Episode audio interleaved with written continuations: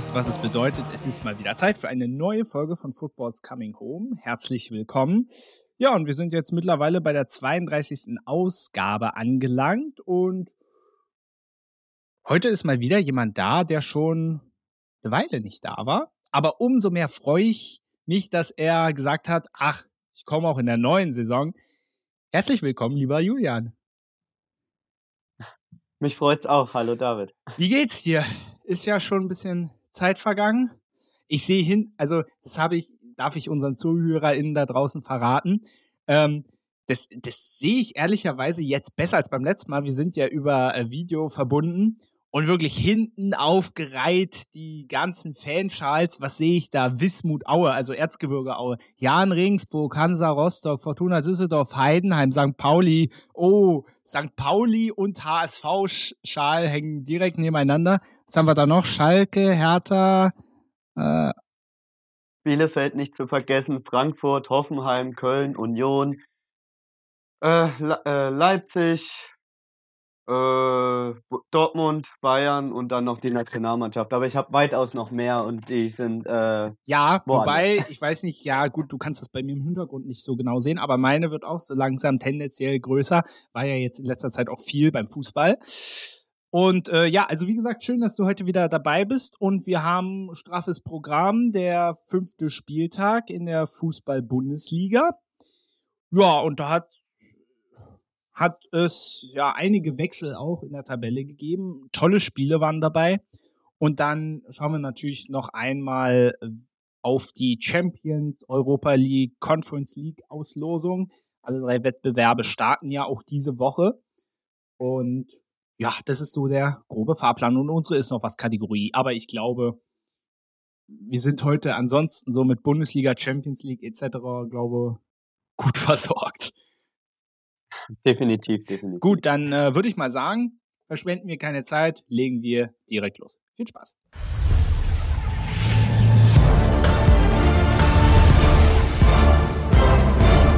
Und wie immer beginnen wir mit der Freitagabendpartie. Borussia Dortmund gegen die TSG Hoffenheim am Ende ein 1 zu 0. Und ja, ich habe quasi so zwei Stichpunkte auf meinem Zettel stehen zu diesem Spiel. Und zwar knappes Ergebnis, aber ein starkes Spiel. Also es trifft auf den BVB zu. Definitiv. Also äh, was mal so gesagt, äh, ich habe da so eine kleine Statistik, das äh, 32.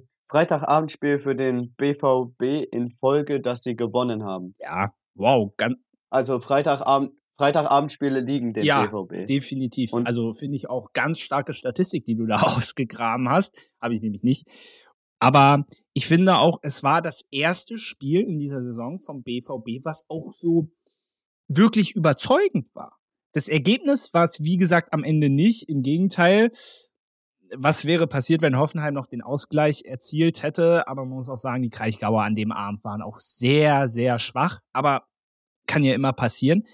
Aber trotzdem, man muss den BVB auch mal loben. Der einzige Kritikpunkt, wie gesagt, Ergebnis bisschen ja, zu wenig. die Minimalisten ja. diese Minimalisten diese Saison. Zum dritten Mal auch im Folge 1 zu 0. Äh, aber da, äh, ja, aber da waren die zum dritten Mal. Genau, aber da fand ich die Spieler auch nicht überzeugend. Und das war so das erste Spiel in dieser Saison, wo ich auch sagen kann, der BVB, das ist absolut verdient und die haben ein gutes Spiel gemacht. Definitiv.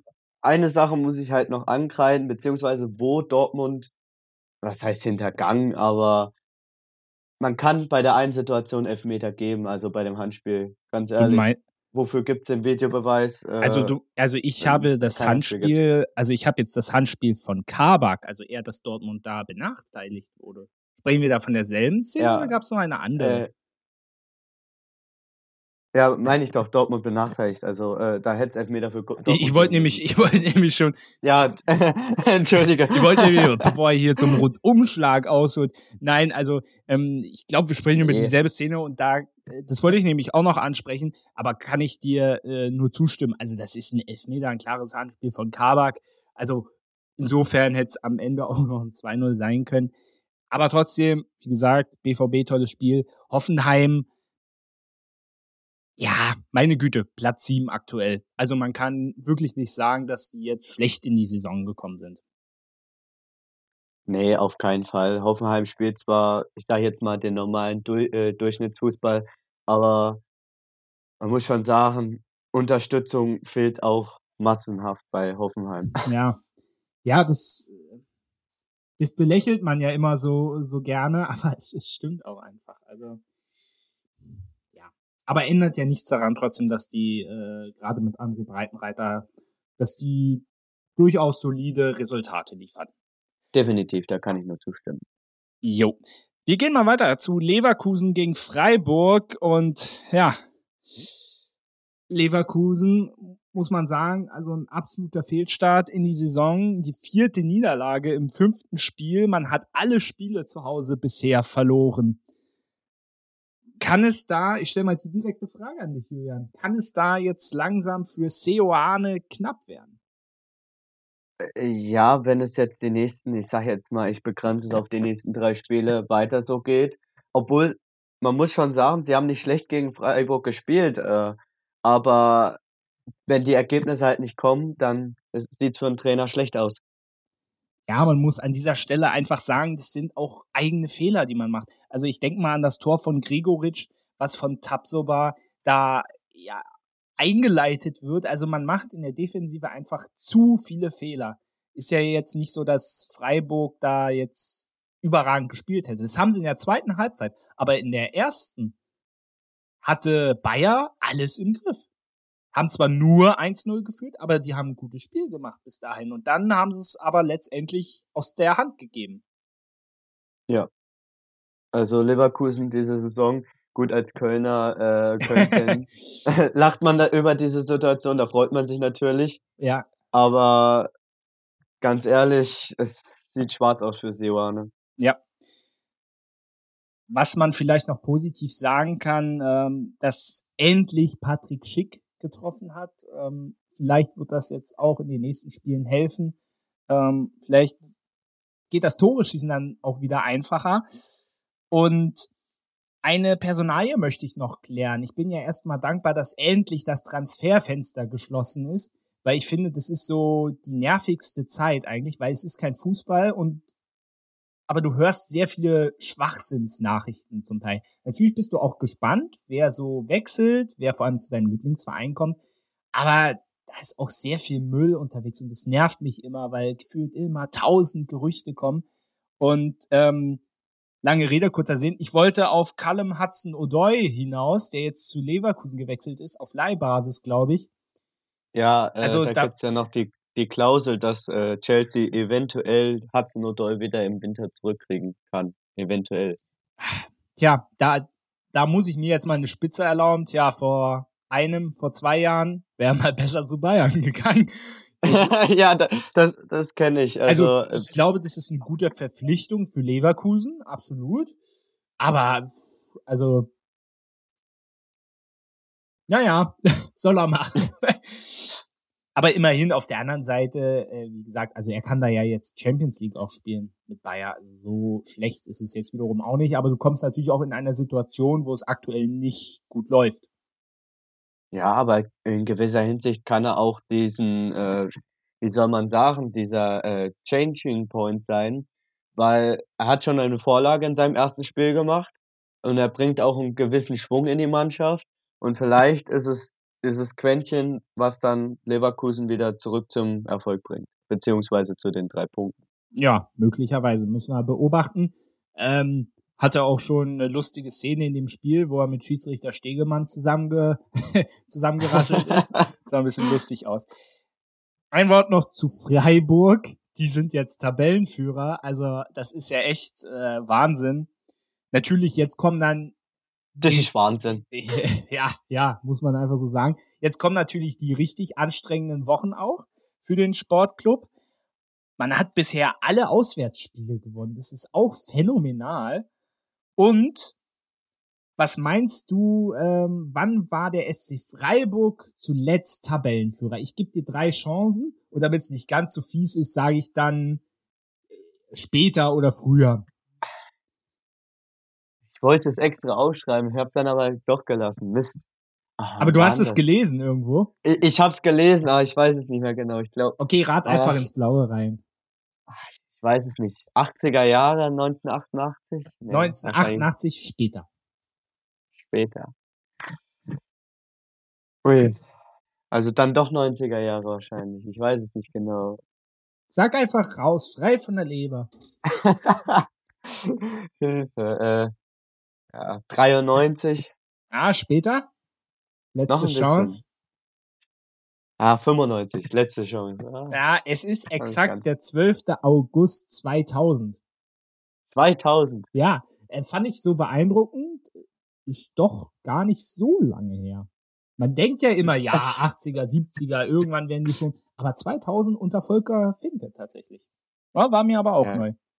Ja gut, äh, Volker Finke, das liest man in letzter Zeit, wird ja auch häufig mit Christian Streich verglichen und beide waren lange im Verein erhalten. Ja, absolut. Wir machen weiter äh, mit Wolfsburg gegen Köln, ja, und äh, Leverkusen in der Krise, Wolfsburg auch. Jetzt 2 zu 4 äh, verloren gegen deinen FC. Vielleicht äh, fangen wir mal mit Wolfsburg an. Also sie haben bisher noch kein einziges Spiel gewonnen. Auch da die Frage an dich. Steht Nico Kovac möglicherweise schon zur Disposition? Ja, das habe ich mir auch äh, aufgeschrieben, ob Kovac noch der Richtige ist. Ähm, also wenn das, auch wie bei Seoane, wenn das so weitergeht, das war ja dann auch bei Bayern so, da kamen die Ergebnisse nicht. Äh, und ganz ehrlich, immer wird ums Trainerteam gesprochen bei Nico Kovac, sein Bruder Robert und er. Äh, super Trainerteam, bla bla bla und was weiß ich. Und dann am Ende ist Kovac dann doch nicht der Richtige. Und dann äh, kommt halt auch nicht der Erfolg. Also das Einzige, wo er wirklich gezogen hat, war bei Frankfurt. Ja. Und ich glaube, er ist weg bald es ist halt auch so komisch, auch in diesem Spiel. Die Wolfsburger sind früh in Führung gegangen, haben aber das Spiel bereits in der ersten Halbzeit weggeworfen. Ach, das war ja erschreckend eigentlich. Und auch jetzt schon zehn, zehn Gegentore. Und vor allem, ich kann mich noch daran erinnern, ich glaube, ich habe Wolfsburg in die Champions League getippt. Also ich muss nicht. Nee, obwohl ich. Nee, nee, nee, denk an mich. Ich habe sie auf 17 getippt und stand jetzt sind sie 17. das, das ist wohl. Vor allem, ich dachte so, Julian hat sie doch nicht alle. Aber okay, ja, also mittler aktuell gibt dir die Tabelle recht, obwohl ich habe sie, glaube ich, nicht in die Champions League, sondern aber nach Europa getippt. Aber wir waren uns am Anfang auf jeden Fall einig, dass Wolfsburg definitiv nicht so eine schlechte Saison haben wird wie im letzten Jahr und aktuell geht das nahtlos ineinander über. Also wow, ja. hätte ich nicht mit gerechnet. Ich bin auch froh, dass äh, äh Köln jetzt unter Baumgart so ein Comeback-Team geworden ist. Wohlgemerkt, ähm, die hatten zwar einen scheiß Saisonstart äh, im Pokal, aber in der Hinsicht dann dann machen sie ein super Spiel gegen Schalke, gut, immer die roten Karten und sonst was. Da, und haben, sind bisher mit Bayern und Union die einzigste Mannschaft, die noch ungeschlagen sind. Ja.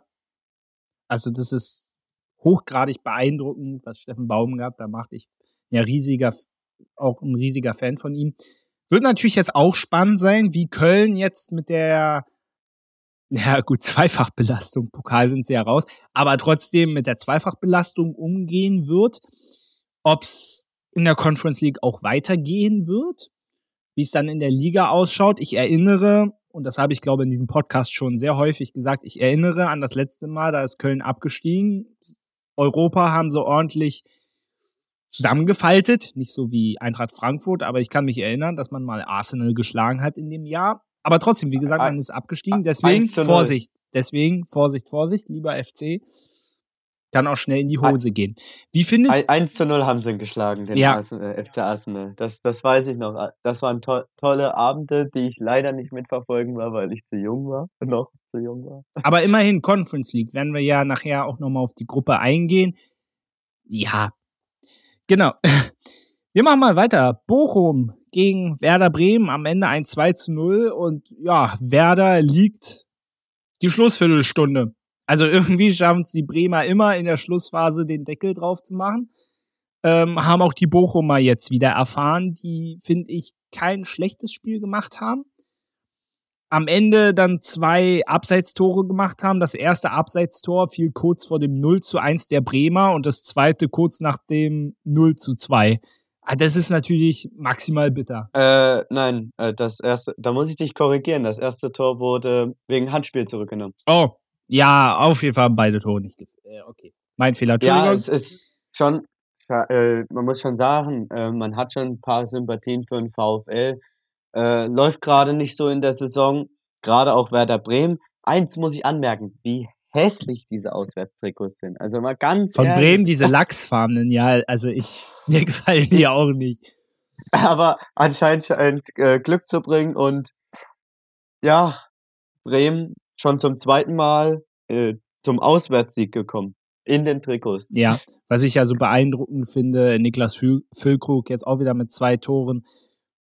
Und ich habe ja Werder am Anfang ziemlich runtergemacht. Ich dachte ja, ach, mit dem Kader, das, das werden die nicht überstehen. Aktuell, wow, also vor allem, was sie an Offensivpower entwickeln. Das Gerade ist, mit Burke. Also ja, sticht Burke auch raus, der Neuzugang. Und Füllkrug und Duxch ja auch, also besondere Füllkrug. Ah, das ist, das ist richtig gut. Und Ole Werner auch macht bis hierhin auch einen tollen Job. Was meinst du, wie sieht es bei Bochum aus? Könnte es da, boah, diese Frage stelle ich jetzt heute zum dritten Mal mit einer anderen Personalie. Kann es für Thomas Reis eng werden? Ich kann es mir nicht vorstellen, weil ich finde, er holt eigentlich schon das Maximal, äh, das Maximum, Entschuldigung, aus dieser Mannschaft heraus. Ich, ich, ich finde, man kann ihm keine großen Vorwürfe machen. Also rausfliegen wird er jetzt erstmal für die erste Zeit, denke nicht. Gut, äh, er ist jetzt bei den Fans ein bisschen blöd angekommen, weil es jetzt irgendwie Gerüchte gab, dass er im Sommer zu Schalke gewechselt werden hätte, was werden sollen. Äh, Glaube ich eher weniger, weil gewechselt. er hat sich ja dafür auch. Oh, jetzt bin ich. Ich versuch's nicht. Ha, alles gut. Red äh, naja, es gab ja äh, beziehungsweise diese Proteste der Fans am Ende oder vor dem Spiel, weil es da irgendwelche Gerüchte gab, dass er zu Schalke wechselt ja. oder beziehungsweise transferiert wird. Aber er, er findet das einfach nur, weiß ich nicht, ob ich das sagen darf, scheiße, äh, dass das äh, dass das so sein Namen beschmutzt wird, obwohl er sich so für den Verein reinhängt. Ähm, es ist Wahnsinn. Er versucht ja das Beste zu geben, genauso wie die, die ganzen Bochumer, das hat man auch gemerkt gegen Werder Bremen. Die kämpfen und äh, eins muss man auch sagen, Bombenstimmung. Auch gerade, ist ja jetzt zwei Wochen her, 0 zu 7 gegen Bayern und ja, die machen super Stimmung. Auch nach, beim 0 zu 7, auch beim 0 zu 2 jetzt. Super Stimmung. Ja, aber am Ende hilft das leider dann auch ähm, nicht immer weiter. Es würde mir, wie gesagt, sehr leid tun, aber ich glaube, ähm, ich glaube, du hast die Bochumer ja auch ähm, ich habe sie weit hochgeschätzt, ja. Ach, hast, ah, wo hast du sie hingetippt? Äh, ich ich, ich habe so, hab so gesagt, ähm, Platz 9 hatte ich sie. Also, Was? Ja, das, deswegen war ich bei den Grüßen an die Bochumer Fans, die mich so lieben. oh, Julian hat hier die ganz harten Tipps rausgeholt. Ah, okay. Na, ich glaube naja. also, ja, okay.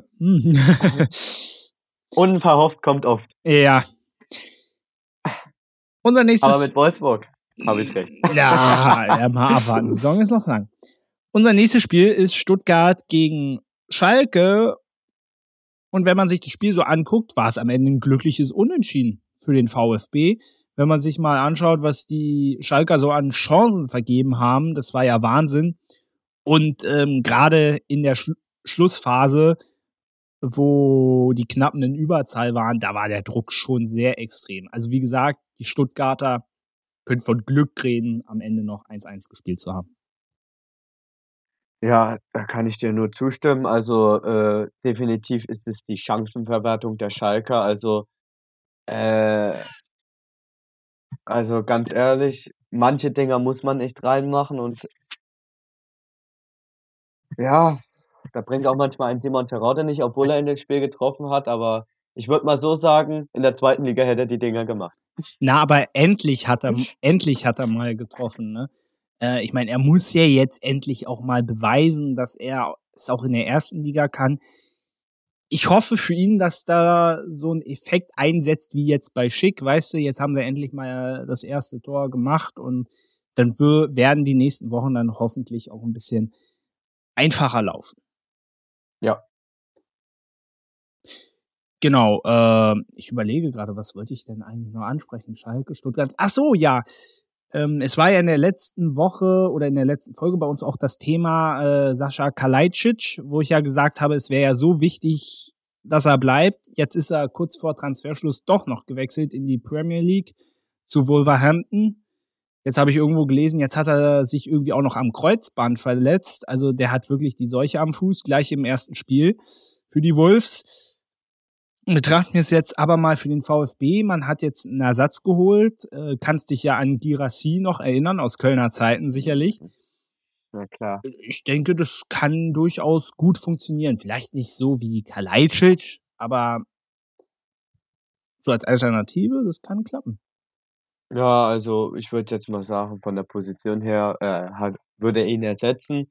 Vom Spielertyp her ist Girassi eher dieser äh, Strafraumstürmer, aber mal gucken, wie es läuft. Ja.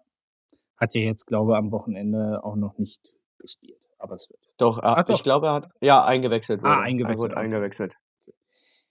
Augsburg gegen Hertha, damit sind wir am Sonntag. Und oh, die, langweiliges Spiel. Das war. Und die Hertha hat am Ende 0-2 gewonnen, aber ja, es war wirklich kein gutes Spiel. Am Ende interessiert es auf gut Deutsch keine Sau, aber uh, es war schon sehr anstrengend. Äh, die zwei Tore fielen auch so ein kleines bisschen aus dem Nix. Was positiv ist oder was mich sehr gefreut hat persönlich, äh, Marco Richter trifft in der Nachspielzeit zum 0 zu 2. Ich meine, wir kennen seine persönliche Geschichte und dann kommt er so zurück, gleich mit dem entscheidenden Tor. Das, das ist wichtig und ist ein gutes Zeichen. Ja, für Richter äh, absolut. Er hat auch gesagt, also ich habe mir auch ein paar Interviews angehört, ähm, seine Familie war im Stadion, das hat ihm äh, richtig geputscht beziehungsweise äh, Mut gemacht. Und äh, gerade mal das 0 zu 2, ich glaube, Luke Bacchio hätte auch, nee, Selke, Selke war es, hätte es ja selber machen können und er legt nach dem Superkonter nochmal ab und ich glaube, besser geht's nicht. Ja. Eine Sache vielleicht noch äh, zu Augsburg. Ähm, Sie haben zwar in Leverkusen gewonnen, aber ansonsten kommt nicht viel auf Platz 16. Ich habe sie ja relativ unten auch getippt, glaube sogar als direkten Absteiger. Ich auch, ja. Ähm, und ja, nach dem Spiel in Leverkusen dachte ich so, hm, wird doch eine bessere Saison. Jetzt meinte Niederlechner, glaube auch so sinngemäß, ich meine, sie können auch einen Lewandowski holen, sie werden trotzdem nicht treffen, weil sie sich die Chancen einfach nicht herausspielen oder deutlich zu wenige. Wie siehst du das? Gerade auch diese Offensivproblematik. Wir haben am Anfang der Saison auch über, ich sag mal, den Königstransfer Ricardo Pepi gesprochen, der nach wie vor immer noch nicht getroffen hat. Das ist natürlich ein Problem. Pepi ist weg. Pepi ist weg. Der spielt gar nicht mehr, glaube ich, bei Augsburg. Hä? Ricardo Pepi, natürlich spielt er noch bei Augsburg weiß es gar nicht mehr. Ich, ich meine, äh, er ist gewechselt, also oder wieder ausgeliehen. Ey, der ist doch erst im Winter gekommen. Warte, der ist doch nicht schon mal. weg. Natürlich ist er noch da.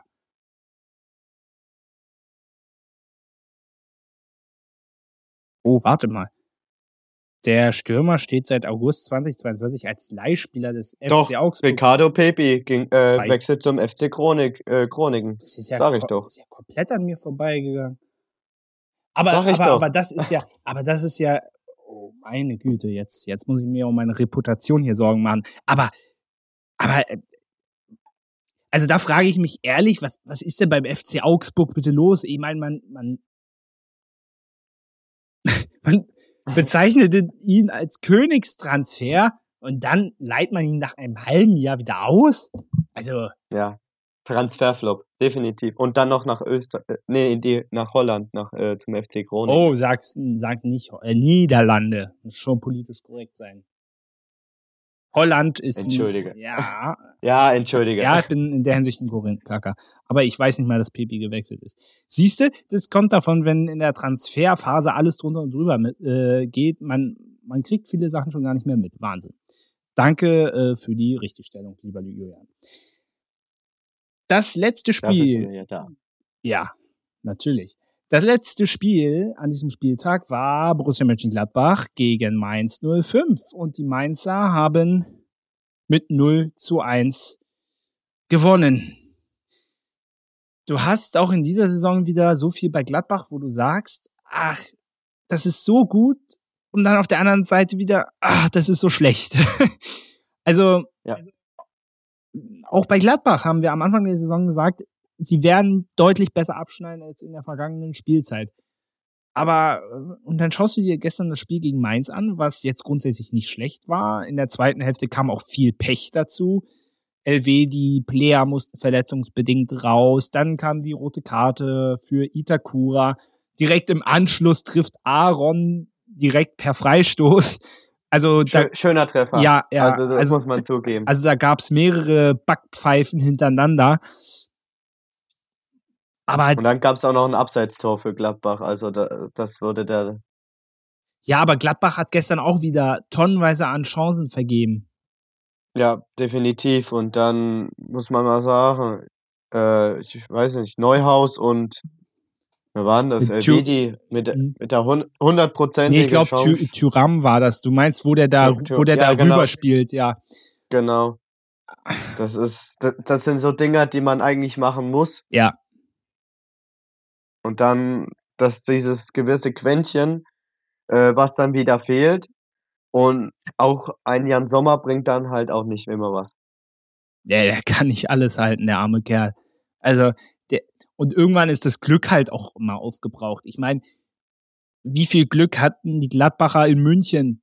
Also, das, da ist dann, da war das komplette Glück für die ganze Saison eigentlich schon aufgebraucht. also, irgendwann musste da selber auch mal wieder ran. Und wie gesagt, also, insgesamt, es war jetzt kein schlechtes Spiel von Gladbach. Aber das hätte man nicht verlieren müssen. Oder dürfen sogar.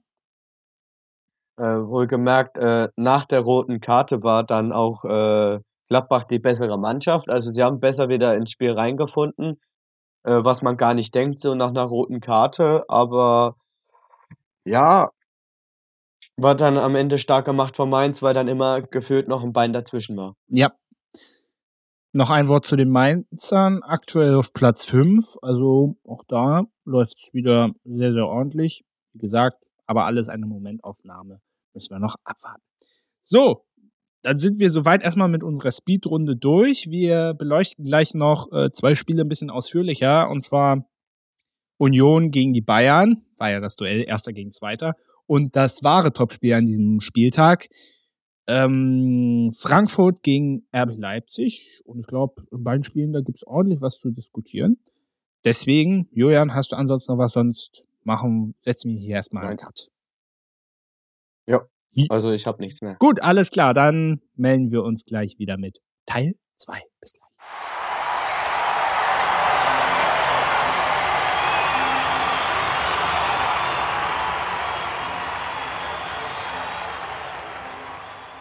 Wir machen weiter mit Union gegen die Bayern. Und Julian Nagelsmann hat ja vor dem Spiel gesagt, es wird ein schweres Auswärtsspiel und damit hatte er absolut recht. Am Ende ein 1 zu 1 und die Unioner, ja, bekannt heimstark. Ich habe da eine äh, Statistik. In den letzten 41 Heimspielen hat man nur dreimal verloren. Und das ist echt, also die alte Försterei ist eine Festung, muss man wirklich so sagen. Definitiv gerade auch äh, ist schwer für alle Mannschaften. Die Unterstützung der Unioner ist Wahnsinn und auch die Leistung der Unioner zu Hause. Du wirst wahrscheinlich so gepusht von den Fans, das ist unglaublich. Ja, ja. Jetzt war es für die Bayern, äh, fangen wir mal äh, da an, das zweite 1-1 in Folge. Auch dieses Spiel hätten sie gewinnen können. Ich finde, sie haben ein gutes Spiel gemacht, kein überragendes, sonst hätten sie es gewonnen. Aber ich finde ein gutes Spiel. Was mich immer so am meisten aufregt, ist vor allem, wenn ich als Bayern-Fan beispielsweise dann auf Social Media in die Kommentarspalten des Vereins gucke und da sehe, wie die ganzen Fans wieder rumheulen, die Spieler beschimpfen, was die doch für ein schlechtes Spiel gemacht haben. Das verstehe ich immer so absolut gar nicht. Schau dir letzte Woche das Gladbach-Spiel ein. Überragend, die haben überragend gespielt. Das einzige, ja, haben einen Fehler gemacht, der zum Gegentor geführt hat. Und am Ende haben sie leider nicht das Tor getroffen. Aber auch gestern gegen Union. Natürlich, es war kein großartiges Spiel, aber das hatte ich auch nicht erwartet, weil du musst gegen Union, musst du vor allem zweikampfstark sein. Ich habe gefühlt in den letzten Jahren noch nie so ein kampfbetontes Spiel der Bayern gesehen. Also die haben sich wirklich total auf dieses Spiel eingelassen und am Ende hat's halt nur zu einem Unentschieden gereicht. Aber auch das war gestern kein Spiel, wo ich sage, das ist jetzt eine schlechte Saisonleistung. Das lasse ich mir auch von niemandem aufschwatzen, weil es Blödsinn ist. Ja, definitiv. Die Bayern wieder mal richtig stark gewesen. Äh, genauso, das war so ein ähnliches Spiel. Es gab Parallelen wie gegen Gladbach. Ja. Du hast dann die Chancen, nutzt sie halt nicht, weil dann wieder, äh, wieder der Torhüter dazwischen ist. Frederik Rönnow hatte auch ein super Spiel gehabt. Und ja, dann hast du halt auch gewisse, ich würde jetzt mal sagen, beim 1:1 von Kimmich musst du auch wieder, was heißt Glück, aber ähm, dass da halt kein Bein dazwischen kommt. Man kann auch davon sprechen, dass es von Kimmich Können ist, aber Das ist reines Können. Glaube ich auch. Vielleicht eine so Sache auch noch, wo die Unioner Glück hatten, ähm, das 1 zu 1, äh, nee, das 1 zu 0 für die Eisernen. Also das war ganz klar irregulär, weil es den Freistoß nicht hätte geben dürfen. Also ich weiß nicht, ob du die Szene vor Augen hast. Ich habe schon, als der Freistoß gepfiffen wurde, habe ich schon gesehen, das ist nie im Leben ein Freistoß. Upamecano, der steht einfach nur, ich weiß nicht, welcher Spieler da ankommt. Upamecano steht einfach da und der Unionsspieler läuft gegen ihn. Also Upamecano macht gar nichts, dafür gibt's einen Freistoß, der dann zum Tor führt. Ist klar, der VAR, der kann nicht alles überprüfen und sowas kontrolliert der schon mal gar nicht, weil so, sonst würden wir nie fertig werden. Ähm, aber trotzdem muss er auch mal sagen, ist eine klare Fehlentscheidung. Das Tor hätte nicht zählen dürfen.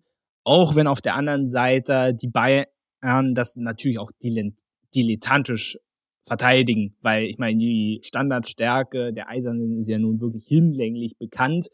Und Becker kann da frei einschieben. Also das, das geht natürlich nicht. Aber trotzdem, Freistoß hätte es nicht geben dürfen. Ja, ich weiß jetzt nicht mehr ganz genau. Ich, ich, ich habe es nicht mehr vor Augen. Aber man muss schon sagen, warum Mané Geraldo Becker decken muss, also ist schon Wahnsinn. Becker macht das dann auch super im Abschluss, beziehungsweise er bekommt einen super Ball gespielt. Da kannst du auch als Torhüter kaum noch was machen. Nee, kannst du gar nichts machen. Ich finde ja auch beeindruckend, wenn wir mal auf die Eisernen eingehen. Seit dem Aufstieg eigentlich ähm, finden sie ja auch immer wieder neue, neue Stürmer. Nicht nur eine neue Mannschaft quasi, sondern auch immer neue Stürmer, die regelmäßig treffen. Ich weiß gar nicht, wer jetzt beim Aufstieg ganz am Anfang noch dabei war, kurz bevor Avonie kam. Aber auf jeden Fall kann. Ich glaube, Uja, glaube ich. Na, war's. nee, aber Uja war nicht so gut. Nee, da war noch irgendjemand anderes. Ach, Sepp Andersson, genau. Köln hat ja Sepp Andersson ah, gekauft. Genau, genau. Das war Andersson, so, der war dann weg. Da kam Avonie. So, also Andersson hat geliefert, dann kam Avonie, der hat geliefert. So, jetzt ist Avonie weg. Jetzt ist Sibachö da. Gut, der hat jetzt am Wochenende nicht gespielt, aber bisher liefert der auch. Und Geraldo Becker äh, ist jetzt schon länger da. Aber das, ich finde es immer beeindruckend, wie die trotzdem immer wieder neue Leute finden, die auch regelmäßig die Tore machen. Und du hast noch einen, was international sehr wichtig werden kann. Du hast dann einen Sven Michel, der ja erstmal eine brutale Schnelligkeit. Ich finde, der passt super zu Union, auch von der Mentalität her. Definitiv. Also gerade was Union aus ihrem Kader rausholt, äh, jedes Mal ist man erstaunt aufs Neueste. Jeder sagt so, ja, irgendwann muss es vorbei sein. Aber gerade jetzt wieder, am Anfang der Saison sagt man, ja, Europa, schön und gut, aber jetzt muss es halt auch mal vorbei sein. Und nein, Urs Fischer macht aus dieser Truppe einfach super Fußballer beziehungsweise eine super Mannschaftsleistung draus. Ja. Da muss man auch sagen, Urs Fischer passt perfekt zur Union als Trainer. Naja, ich habe es ja hier auch schon mal vor einiger Zeit gesagt. Es war ja sehr, sehr lustig, als alle, als er damals zur Union kam, das weiß ich noch. Da habe ich nämlich zum Beispiel Benny auch gefragt, ob er weiß, wer Urs Fischer ist. Der wusste das auch nicht. Also kein Mensch kannte den. Ja, wusste mal, er hatte Erfolg in der Schweiz, gut, aber das ist ja jetzt, ja, äh, das heißt ja jetzt am Ende nicht unbedingt was. Und ist schon so lange da und so unfassbar erfolgreich. Es ist unglaublich. Ich würde mir aber natürlich jetzt auch wünschen, dass man dann in der Europa League, wie gesagt, wir gehen dann auf die Gruppen auch ein, ähm, dann halt auch mal vielleicht die K.O.-Phase erreicht. Das wäre ganz schön. Ähm, genau. Ja. Letztes Jahr ist man da noch knapp gescheitert. Mal sehen, wie es dieses Jahr läuft. Also. Aber dieses Jahr ist man wiederum auch um eine Erfahrung reicher. Also, Defi und, definitiv. Und was auch wichtig ist, man darf an der alten Försterei spielen. Oh, das wusste ich jetzt nicht, aber äh, ist besser so. Ja, ja, verdientermaßen. Das letzte Spiel an diesem Spieltag, was wir analysieren, ist das Abendspiel Eintracht Frankfurt gegen RB Leipzig. Und das war oh, ein 4 zu 0 für die Hessen. Die haben Leipzig mal ordentlich auseinander gespielt. Beginnen wir mal mit der SGE. Also, das war schon echt bockstark. Also, die ersten 45 Minuten, es stand ja 2-0 zur Pause. Leipzig ja wirklich absolut gar keine Chance gelassen. Dann hattest du kurz nach Wiederanpfiff mal so den Eindruck, na, die Leipziger könnten zurückkommen, war, hatten eine gute Phase. Dann macht Tuta das 3-0.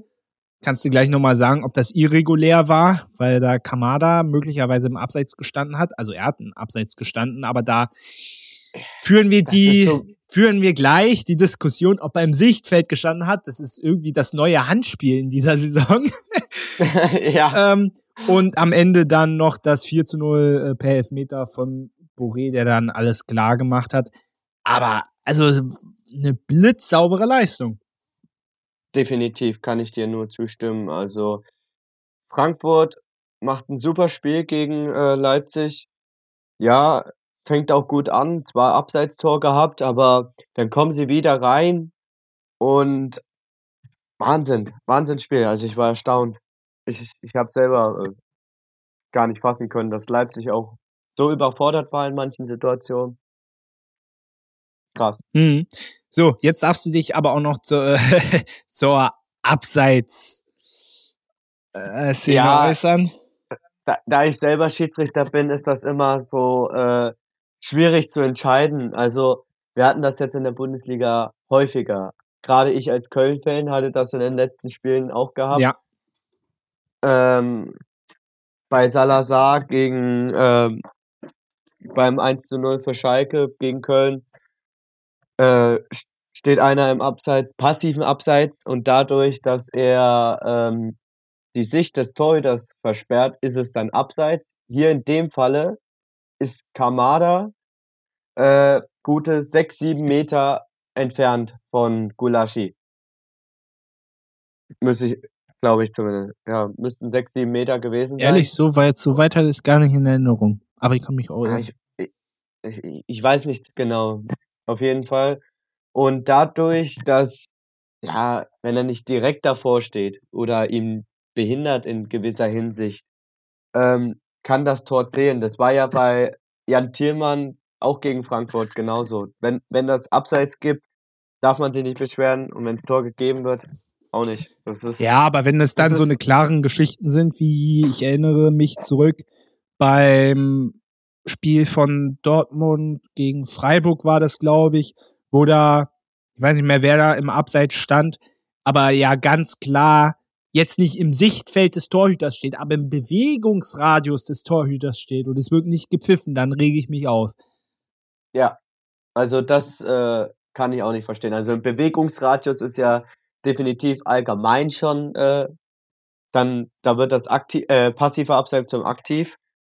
Und äh, wie schon gesagt, dieses im Abseits stehen, äh, beziehungsweise im Sichtfeld stehen, das ist ein Fall für sich. Äh, ja, Ich weiß jetzt Ich, nicht, ich, ich, ich, ja, ich merke, du haderst. Ich möchte dich nicht weiter quälen. Es ist, gut. es ist, es ist in der, wie man so schön sagt, in der Kreisliga wird dann halt entschieden. Und da gibt's eigentlich selten solche Situationen. Sie werden eigentlich schlimmer geredet, als sie sind.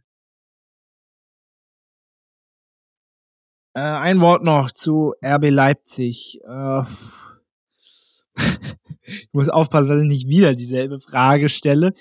Aber, aber, aber es ist, es ist, Jetzt weiß ich, was kommt. na, es, na, es ist echt krass, ne, wie viele Trainer schon in Frage gestellt werden. Aber wir wissen ja auch, dass Oliver Minzlaff eine ziemlich kurze äh, Zündschnur hat mittlerweile. Ähm, letztes Jahr hat ziemlich lang an Jesse Marsch festgehalten.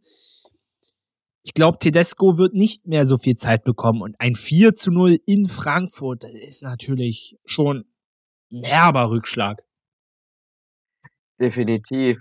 Also von ersten, also beziehungsweise wo Tedesco zu Schal äh, Schalke, sage ich schon, zu Leipzig kam, dachte ich so, ja, passt. Also auch vom Spielsystem her passt er total zu Leipzig. Aber jetzt so in den letzten Spielen, es ist so Déjà-vu-mäßig wie Schalke. Er war ja auch bei Schalke, super Saison gehabt, Champions League gespielt und dann kam der Absturz. Ja, richtig. Also, also es ist wie ein Déjà-vu gefühlt. Hm. Ich gucke gerade mal, wo Leipzig äh, zu diesem Zeitpunkt in der letzten Saison stand. Und äh, jetzt sind sie auf Platz 11 und damals waren sie auf äh, Sekunde auf Platz 12 und jetzt haben sie fünf Punkte und letzte Saison hatten sie vier. Also es erinnert auch sehr viel an den schlechten Saisonstart vom letzten Jahr.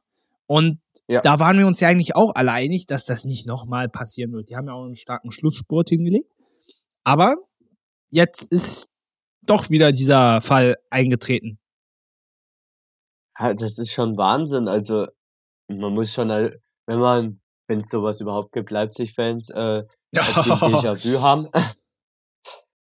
ähm, aber es ist schon kurios, wie häufig sich Situationen in der Bundesliga äh, duplizieren. Ja, absolut. Ich möchte vielleicht noch äh, ein äh, Zitat von Tedesco vorlesen. Ich würde dazu gerne mal deine Meinung wissen. Und zwar sagte er, ich glaube, das war auf der PK nach dem Spiel, Zitat, wir waren im ersten Durchgang gar nicht auf dem Platz. Wenn man drei Systeme spielt und es ändert sich nichts, dann liegt das einfach an der Mentalität und den Basics. Normalerweise führen wir ja die Mentalitätsdebatte immer über ein immer über ein anderes Team. Das Wir ist ja alle, jetzt, das gemeint ist ja ist. jetzt erschütternd für mich, erschütternd für mich, dass, dass auch andere Teams dieses Problem haben können, offensichtlich wie RB Leipzig. Worauf ich aber eigentlich hinaus möchte. Ich meine, er sagt, wenn man drei Systeme spielt und es ändert sich nichts. Ich meine, ich verstehe ja, wenn du siehst, ähm, dein Spiel ist gerade, äh, deine Spieler sind gerade total am struggeln. Natürlich änderst du mal das System oder so. Aber kann es auf der anderen Seite auch nicht dazu führen, dass wenn man jetzt dreimal das System ändert, dass es eher noch schlimmer wird? Ja, äh, ich weiß nicht, wie man als Spieler reagieren sollte, aber in gewisser Hinsicht, äh, wenn man dreimal das System wechselt, beziehungsweise zweimal, äh, bist du ja in gewisser Hinsicht überfordert. Oder beziehungsweise, was heißt Oder überfordert? ich weiß nicht, also ich, ich habe ja nie selber so gespielt. Vielleicht ist das üblich, dass man in einem Spiel 10 bis 50 Mal das System wechselt und das ist vollkommen wurscht. eigentlich nicht. du sagst mir gern, wenn es so ist. Ich kann mich nicht dran erinnern, aber vielleicht irre ich mich auch. Max, also aus eigener Erfahrung maximal zwei, zwei bis dreimal oder halt ein Spieler wechselt äh, die Position, aber das ist dann halt im Absprache mit dem Trainer, aber dreimal in einer Halbzeit ist schon massenhaft viel, finde ich. Und dafür, dass Tedesco ja manchmal Taktikfuchs sein will Sein weiß man soll. ja nicht. Ja. oder sein soll, äh, lief es dafür ziemlich schlecht in der ersten Halbzeit. Und äh, da kann man nur zustimmen zu seiner Aussage. In der ersten Halbzeit hat Leipzig fast gar nicht stattgefunden. Nee, absolut. Gar nicht. Ähm, auch zum Beispiel Timo Werner war nicht zu sehen. Ja. Jetzt wollen wir nicht auf eine Personalie, ne? Aber Auf der anderen Nee. Seite steht er natürlich auch besonders im Fokus seit seinem Wechsel zurück nach Sachsen. Aber dem muss er sich auch stellen und diesen Blicken muss er sich auch gefallen, äh, diesen strengen Blicken muss er, äh, da muss er sich das auch gefallen lassen. Boah, das war jetzt ein ganz schwieriger Satz. Ähm, aber auf der anderen Seite, er soll ja auch mit zur WM. So. Und viel Zeit ist ja auch nicht mehr. Deswegen, ja, muss er sich dem stellen. Definitiv. Also, man kann ja nicht immer von einem Spieler ausgehen. Es ist ja die Mannschaft. Gut, äh, Na, Wir sollten doch mal ein Phrasenschwein einführen. ja, definitiv. Also, ich bin der Erste, der ich glaube, ich sollte 100 Euro schon im Voraus zahlen. Ja, na, ich möchte doch nicht. So viel Geld habe ich nicht. also doch, 100 Euro kriege ich schon zusammen, aber ich will es nicht ausgeben eigentlich. Da bin ich äh, sehr wählerisch. Man man Äh, nee, ja sehr. Man, ja. Also, Frankfurt war definitiv dominanter in dem Spiel, muss man sagen. naja, das, wenn man sich das Ergebnis anguckt, kann man glaube auch, Davon reden. ja, kann man auch nichts anderes, Entschuldigung, kann man auch eigentlich nichts anderes dazu sagen. Dann haben wir den fünften Spieltag soweit durchanalysiert. Das ist großartig. Wir machen noch mal jetzt eine kurze Pause und dann schauen wir uns mal so an, was so in dieser Woche ansteht. Champions League, Europa League und die Super Europa Conference League. Europapokal. Wir spielen wieder im Ja, ist gut, ist gut, ist gut. Mal, mal schauen, wie, mal schauen, wie lange. Und nicht, dass dann nächste Saison wieder heißt, zweite Liga, Köln ist aber. Nein, ich wünsche es den Kölnern nicht, nicht, dass mich jemand falsch versteht. Mit Baumgart nicht. Also erstmal, kurze Pause, dann sind wir gleich wieder da. Ach, es ist so schön, wenn man diese Woche wieder hört. The Champions! Ach, ganz schrecklich. Also gesungen, nicht die Hymne, die finde ich immer, da kriege ich immer Gänsehaut. Und wir wollen mal gucken, was da so nett ausgelost wurde. Gehen von oben nach unten Gruppe A. Ajax Amsterdam, Glasgow Rangers, FC Liverpool und der SSC Neapel. Und ich finde, das ist doch schon mal eine sehr spannende Gruppe. Also für mich ist Platz 1 relativ klar, aber Platz 2 und 3, Definitiv unsicher. Also, ja, je nachdem, Glasgow Rangers sehe ich wahrscheinlich als Platz 4. Aber letztes ja, Jahr hatten aber kann unbequem kann werden. unbequem werden. Letztes Jahr äh, Europa League Finalist. Kommt drauf an, wie sie spielen. Ja, vor allem, und es wird wichtig sein, die Punkte zu Hause zu holen. Ja. Wen siehst du? Ich denke, du siehst auch Liverpool auf Platz 1, auch wenn sie aktuell in der Liga so ein bisschen ihre Probleme haben. Ja, gibt immer seine Probleme, aber das, den Fußball, den ich bei einem Testspiel gesehen habe, der war Wahnsinn. Ja, er war in Salzburg. Aber ich sage auch mal so, United hat auch alle Testspiele gewonnen. Also, Al komm schon, United fängt sich wieder. ja, aber also der Anfang, also ja gut, gestern gegen Arsenal 3-1 gewonnen. Zur Wahrheit gehört das auch dazu. Aber trotzdem, es muss kein Indikator sein. Wen siehst du auf Platz 2? Ajax oder Neapel? Ich glaube Neapel. Gehe ich mit dir. Gehe ich, Okay. geh ich mit. Ne Neapel, auch äh, heimstark. Also kann man mitnehmen. Zweiter Platz. Gut. Und Ajax Europa League. Sorry. Gruppe B und da haben wir den ersten deutschen Vertreter mit Bayer Leverkusen. Die spielen gegen Brügge, Atletico und Porto. Für mich ganz klar Atletico Favorit. Ähm, Platz zwei und drei werden sich Leverkusen und Porto streiten, wobei ich nach, wenn man den aktuellen Stand so sieht, äh, finde ich, ist Porto favorisiert und Brügge muss man sich ist so wie Rangers, musst du aufpassen, dass du dir da vor allem auswärts nicht die Finger verbrennst. Kannst du beim BVB nachfragen, wie unbequem es bei denen zu spielen. Definitiv. Also Atletico sind wir uns beide einig, Erster. Oder denk, tippen wir mal als Erster, Gruppenerster. Gruppenzweiter würde ich sogar FC Porto sagen. Und ganz ehrlich, Habe ich ja auch gesagt. So, so, so wie Leverkusen Stand jetzt spielt, ähm, würde ich sogar sagen, werden die Vierter. Ganz ehrlich. Ach, ehrlich, krass, ja. okay. So wie die jetzt ja, das, spielen. Mh, ja, das würde ich echt, echt tragisch finden und dann würde ich Leverkusen auch für immer aus dem europäischen Wettbewerb verbannen, weil die wirklich schon seit Jahren, also sowohl Champions als auch Europa League, die bringen ja wirklich gar nichts auf die Kette. Also da, weißt du, da, da, da gibt es bestimmt an in der Bundesliga vier, fünf andere Vereine, die dir mehr bringen als Leverkusen. Also ganz ehrlich, dann also, dann können sie auch gleich aufhören. Also, dann verstehe ich es nicht.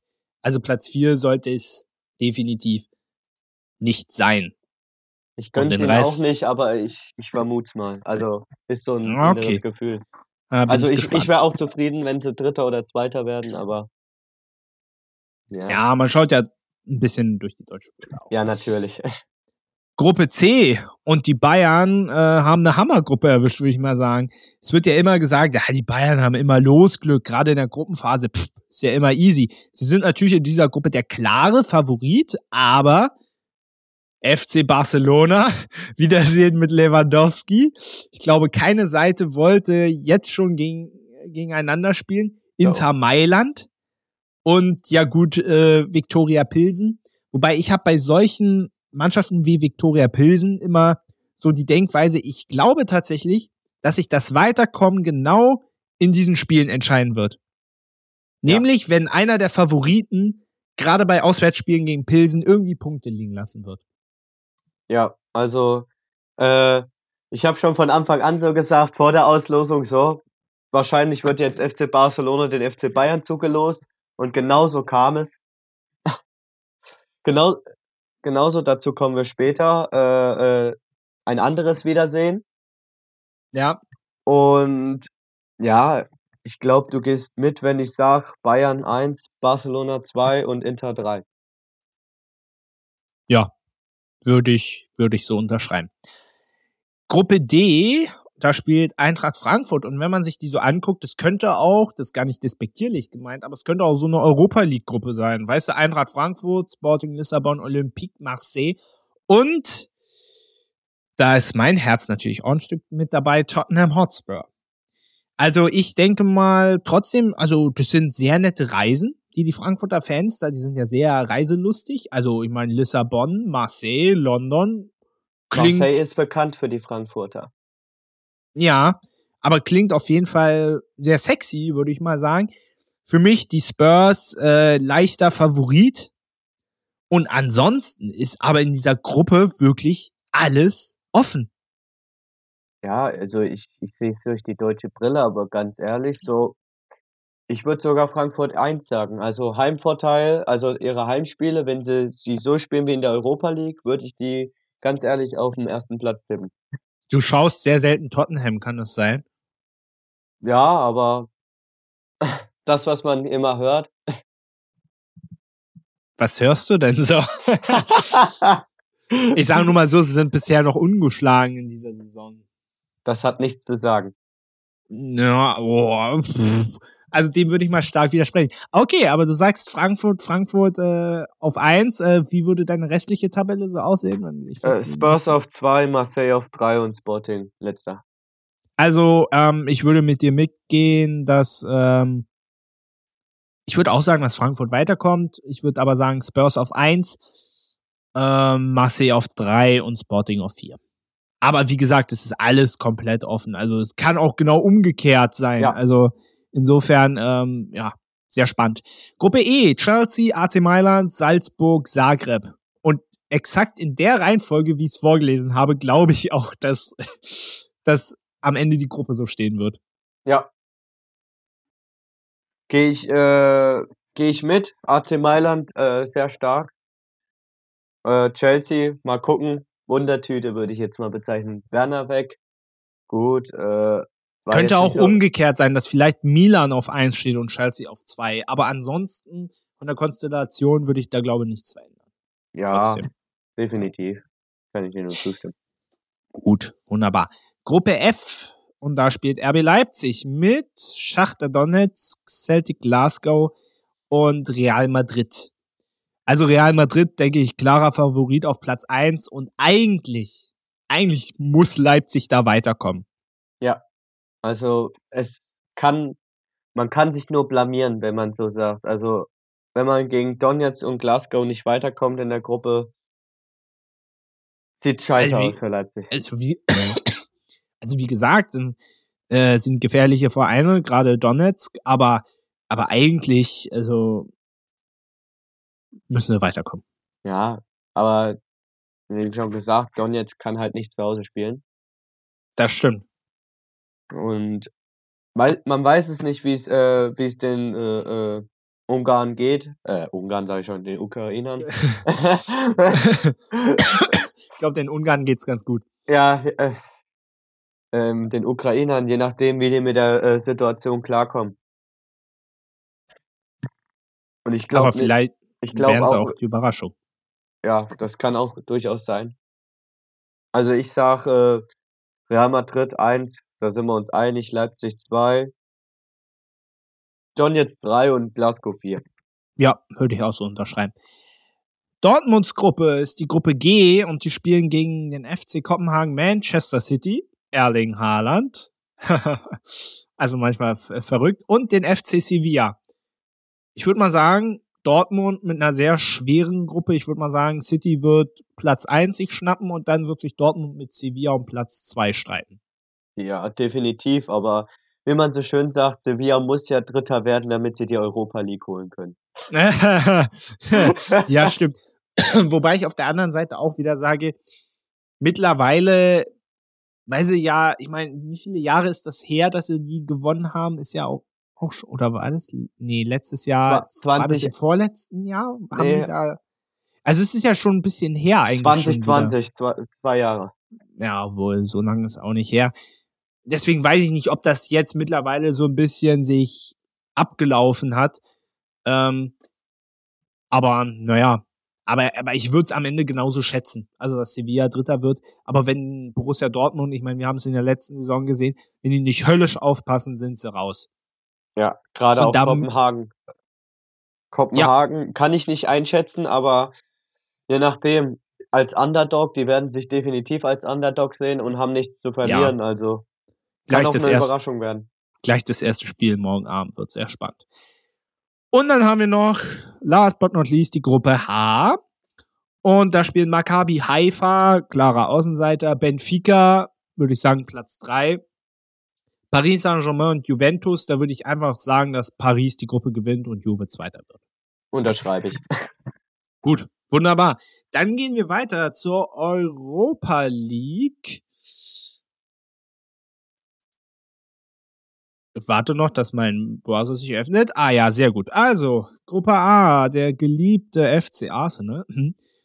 Die müssen ran gegen FK Bodo Glimt, die ja in der letzten Saison für Aufsehen gesorgt haben. PSW Eindhoven und FC Zürich. Ich würde mal sagen, wir beschleunigen das mal ein bisschen. Ja. Ähm, ich würde mal sagen, Arsenal und Eindhoven werden weiterkommen. Unterschreibe ich so, genau. Wunderbar. Gruppe B, Fenerbahce, Dynamo Kiew, AEK Larnaca und Start Rennes. Ähm, oh, das ist schwierig. Ja, also ich würde mal sagen, vom Namen her würde ich Kiew und Istanbul sagen, aber ich sage ja so, ist wie bei Schachtja Donetsk bei Dynamo Kiew. Ja, also es, ich würde mal sagen, so Fenerbahce, Dynamo Kiew, Start Rennen, die werden sich um Platz 1 und 2 streiten. Larnaca hat eher Außenseiterchancen. Ja. Gruppe C, äh, HJK Helsinki, Ludogorets Rasgrad, AS Rom und Betis Sevilla. Für mich ganz klar AS Rom und Betis Sevilla die Favoriten. Häkchen dran. Super. Jetzt kommen wir zur Union-Gruppe und ich finde die sehr spannend. Die spielen gegen Sporting Braga, Malmö und jetzt muss ich mal, äh, ja, weiß nicht, wie man das ausspricht. Royal Union Saint-Gelois? Ich, Gilo- ich, ich weiß es Oh. nicht genau. Also, Gott, ich habe mir bestimmt, vielleicht hätte ich mich vorher mal informieren sollen, wie man das ausspricht. Ähm, das ist übrigens das erste Spiel gegen Saint-Gelois, Geloise geschrieben, Gelois. Ich hoffe, das ist so richtig. Ähm, aber eine machbare Gruppe für Union, finde ich. ja, definitiv. Also, äh, Braga jetzt als portugiesischer Club äh, auch gut mit dabei. Malmö ist so eine Wundertüte. Spielt jedes Jahr Champions League Qualifikation. Ja, mal gucken. Also ich würde, aber ansonsten, eigentlich würde ich schon so nehmen, Union und Praga weiterkommen ja. und mal. Genau. Würde ich so nehmen. Genau. Gruppe E, Manchester United, Omonia, Nicosia, Real Sociedad, San Sebastian und Sheriff Tiraspol. Da würde ich ganz klar sagen United und San Sebastian. Ja, United äh, und Real Sociedad, genau. Ja, ich, ich dachte, weil du so lange überlegt hast, ich dachte, du willst mir jetzt widersprechen. Ich dachte mir schon, what? Gruppe F, finde ich, sieht sehr interessant aus. Sturm Graz, FC Münchenland, Lazio Rom und Feyenoord. Trotzdem habe ich eine klare Tendenz zu Lazio und Feyenoord. Genau. Ja, also beides vom Namen her auch die Favoriten der Gruppe. Ja. Gruppe G, Karabakh, der SC Freiburg, apropos FC Norns und Olympiakos Piraeus. Auch gute Chancen für Freiburg, finde ich. Also von, von beziehungsweise äh, vom Stand jetzt aus ist Freiburg, äh, Freiburg der äh, Favorit der Gruppe. Ach, findest du? Also ich finde, äh, Freiburg sollte, Schrägstrich muss weiterkommen, aber ich sehe rein von der Erfahrung auch aus Europa her, finde ich Olympiakos stärker. Ja, aber ich weiß jetzt nicht genau, wie sie gespielt haben, Olympiakos. Aber ich sehe jetzt auch gerade, wie es in der Bundesliga läuft. Gut, Bundesliga ist nicht gleich Europa, aber äh, sehe ich Freiburg als Favoriten. Okay. Ja, Nons stelle ich, äh, stellt sich nicht so stark ein und Karabakh na, weniger. Und dann haben wir zum Glück noch, äh, nicht zum Glück, zum Schluss, noch die Gruppe H, Roter Stern Belgrad, Ferencvaros, äh, AS Monaco und Trabzonspor. Äh, boah, sehr schwierig, finde ich. Ich würde sagen Monaco und Trabzonspor, also hätte ich jetzt auch gesagt. Belgrad war eine gute Mannschaft in Europa teilweise, kann sich, äh, kann sich teilweise beweisen, aber ich denke, die Türken machen das. Ja, stimme ich zu.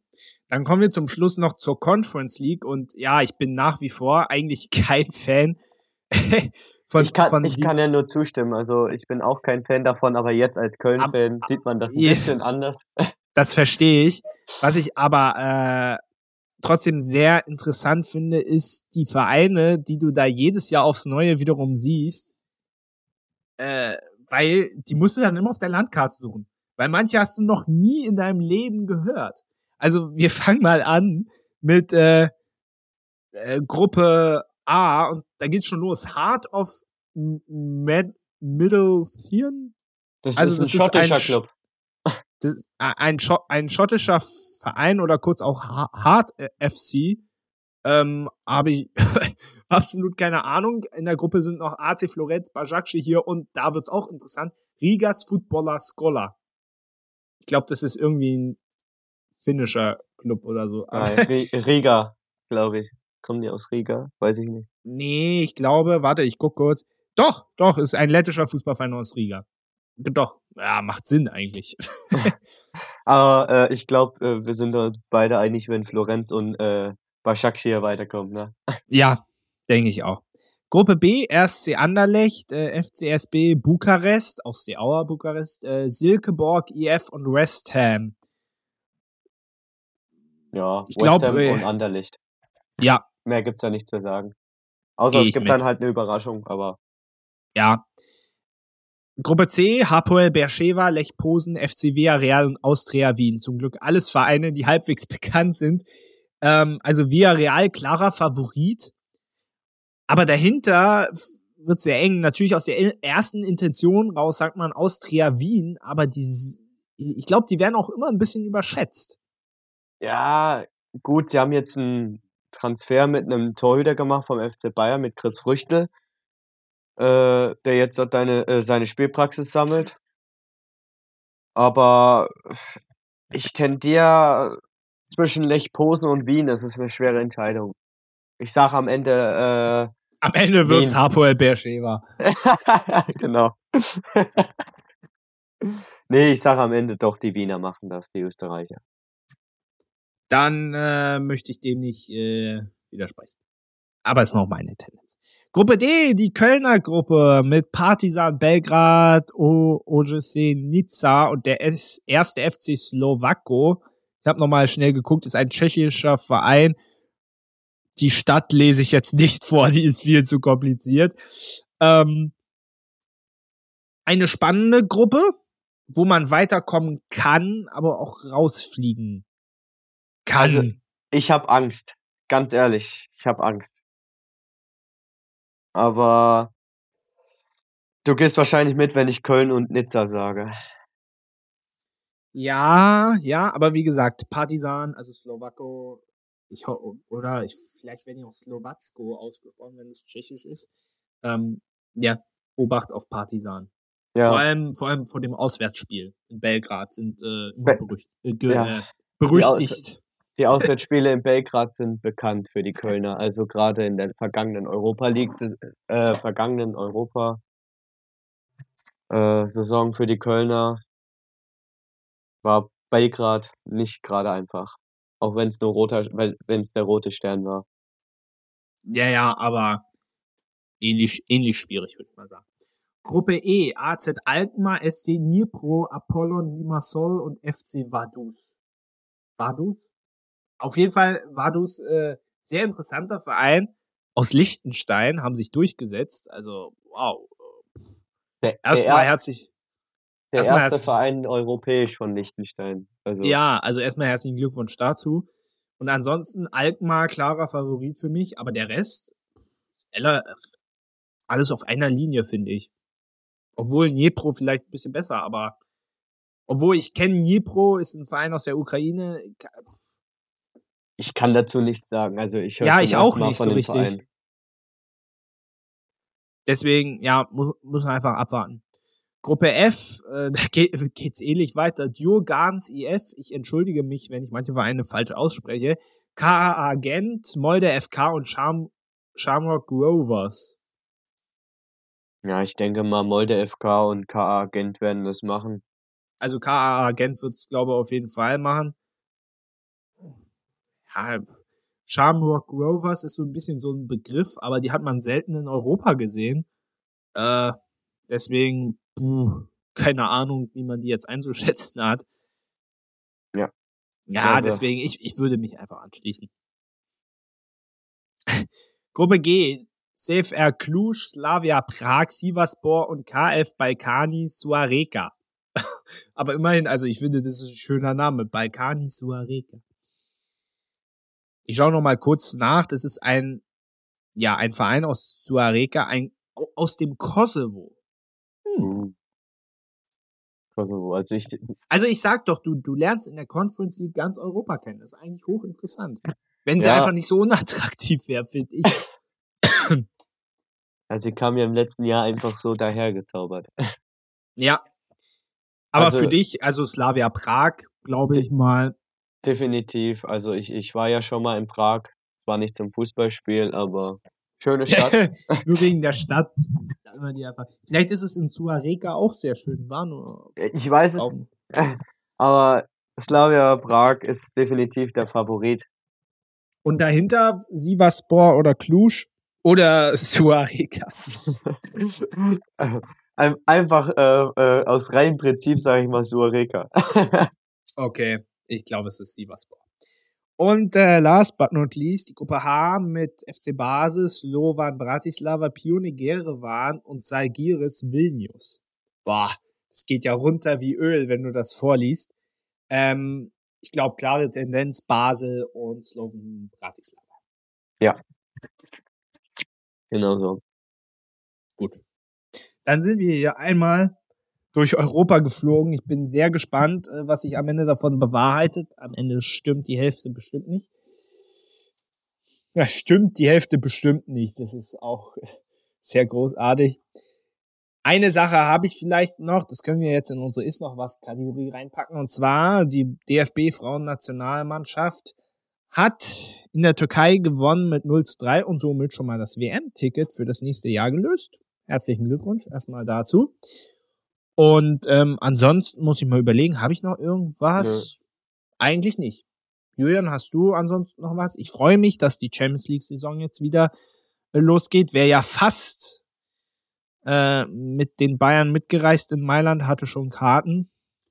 Musste die leider verkaufen, weil ich doch nicht kann. Das tut immer noch sehr weh. War einfach, naja, so eine Auswärtsreise, ah, ist schon geil. Und dann auch noch San Siro. Glaube glaub ich, Hm. glaube ich dir. Ah, Italien. ich sehr schade, dass es nicht geklappt hat. Ja, aber beim nächsten Mal bitte ich Inter auch mal dazu, dass, äh, äh, bitte ich Inter darum, dass die Ticketzuteilung erst nicht eine Woche vorher stattfindet. Weil die Flüge dann schon, weißt du, ich hätte pro Flug 200 Euro bezahlt. Boah. Inflation. Die haben ja nicht. Na, ich glaube, das liegt. Also ich kann ja verstehen, dass ein Flug so teuer ist, aber, aber ich verstehe halt nicht, wieso macht man eine Ticketzuteilung eine Woche vorm Auswärtsspiel? Ich meine, Hotels auch alles voll. Also es ist doch. Herzlichen Dank, Inter Mailand. Blöder Verein, ich hoffe, die verlieren hoch. Entschuldigung. Das war jetzt- Entschuldigung, ja, ja, aber komm, sei, sei doch mal ehrlich. Also, wer, wer kann denn vor allem eine Woche vorher jetzt kurzfristig Urlaub nehmen, zum Beispiel? Es ist doch komplett idiotisch. Könnt mich immer noch drüber aufregen. Ah, in der Bundesliga hast du die Zuteilung schnell, das sagst du immer. Das ist. Da gibt's halt. Ja, ich Ja, verstehe es vielleicht ist es in Italien anders, man weiß es nicht. Ja, dann werden aber zukünftig keine Auswärtsfans mehr kommen. Verdienen sie eben kein Geld. So. Ja. Obwohl, es werden sich wahrscheinlich immer irgendwelche Leute finden. Hab ja meine Karte auch zum Glück losbekommen. Köln, Aber Köln schauen wir kriegt mal. jedes Stadion voll, ich sag's dir. Ja, Bayern kriegt auch jedes Stadion voll. So ist es nicht. Ja, ist klar. Im Gegenteil, ich sag dir nur mal so, ja, jetzt kommt der arrogante Bayern-Fan durch. In vielen Stadien, die sind eher, die sind nur ausverkauft, wenn Bayern oder Dortmund kommt. Ja, das ist wohl wahr. Sinsheim, Augsburg. Okay, das sind jetzt die extremen Beispiele. Aber ja, kann ich auch nicht widersprechen, Hertha und so. Aber die haben auch große Stadien, ist halt zum Teil nicht immer so einfach. Also vor allem Hertha. Kann, kann man die, die also- Regel nicht mal überdenken? Je, je höher man kommt, desto mehr Plätze man verbraucht. Kann man diese Regel nicht mal überdenken? Äh, wa- Was meinst du? Das habe ich jetzt nicht verstanden. Naja, je höher man in der Liga kommt, desto mehr Plätze braucht man ja. Oder Sitzmöglichkeiten, Stehmöglichkeiten, Plätze. Ja, aber das Ding ist, aber du weißt doch nicht, ob es sportlich wieder nach unten geht. Dann stehst du auf einmal wie Hertha vor paar Jahren in der zweiten Liga mit einem Stadion mit 74.000. Ja, hoppala. Ja, es ist halt so. Aber wenn man schon all, ja, wenn man, wenn man, ja. wenn man äh, aber allgemein, wenn man solche äh, äh, kleinen Vereine, sag ich jetzt mal, äh, so hochputscht, wo wirklich nur wenige Leute kommen, also nur die eingefleischten Fans, macht das doch eigentlich keinen Sinn. Naja, hallo, ich sag dir mal ein Beispiel, ich war vor paar Wochen beim SC Verl. Die spielen dritte Liga, aber die spielen nicht in ihrem Heimstadion, die spielen in Paderborn. Weißt du, wie viele Leute da da waren?